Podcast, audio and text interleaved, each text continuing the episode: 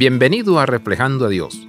En la cultura judía, las aguas embravecidas eran algo por qué temer. Mientras que el agua representaba la vida, las grandes masas de agua también simbolizaban el caos, el peligro y la destrucción. Las aguas parecían tener una mente propia. A su alcance, la humanidad estaba en peligro. Las aguas bravas podían dominar, abrumar y destruir.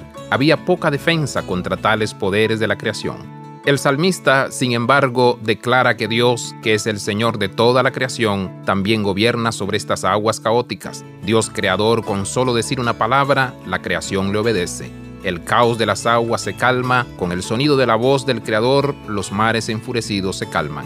Nuestro Dios es el Señor de toda la creación, no hay nada fuera del poder de nuestro Dios. Podemos tener el consuelo de que cuando nos enfrentamos a las aguas caóticas de nuestro mundo, en cualquier forma que tomen, nuestro Dios es aún más poderoso.